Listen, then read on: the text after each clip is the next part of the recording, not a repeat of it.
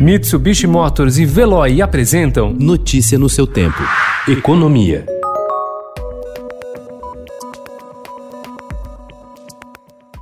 O ministro da Economia Paulo Guedes apresentou ao presidente Jair Bolsonaro um plano para tentar diminuir as resistências no Congresso à criação de um novo imposto sobre transações digitais, no mesmo modelo da extinta CPMF, mas com alcance maior. Como contrapartida, segundo apurou o Estadão, a ideia é reduzir a metade o peso efetivo da tributação que as empresas pagam sobre os salários dos funcionários. Hoje, as empresas pagam uma alíquota de 20% sobre os salários como contribuição à Previdência. A proposta é reduzir esse peso de encargos para 10%.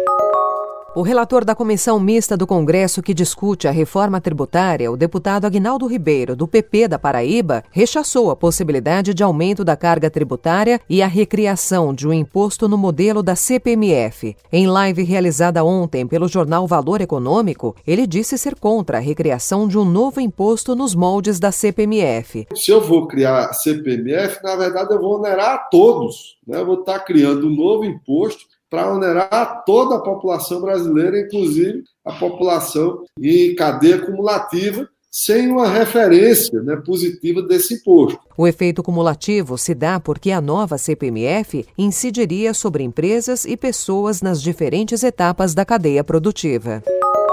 O líder do MDB, senador Eduardo Braga, apresentou uma proposta de emenda à Constituição que cria no Brasil o direito de renda básica para todos os brasileiros em situação de vulnerabilidade com recursos fora do limite do teto de gastos. Prevista na Constituição, a regra do teto de gastos impede o crescimento das despesas do orçamento do governo federal acima da inflação. É a primeira PEC que propõe a criação da renda básica com flexibilização do teto de gasto. Prevista para hoje, a votação da medida provisória 946, que amplia a possibilidade de saques do FGTS durante a pandemia, promete um novo embate de forças do próprio governo dentro do Congresso. Por orientação da área econômica, o governo quer deixar o texto perder a validade. Mas o relator da MP na Câmara, o deputado Marcel Van Hatten, do Novo do Rio Grande do Sul, disse ao Estadão que tem um compromisso do presidente da Câmara, Rodrigo Maia, de colocar a MP em votação.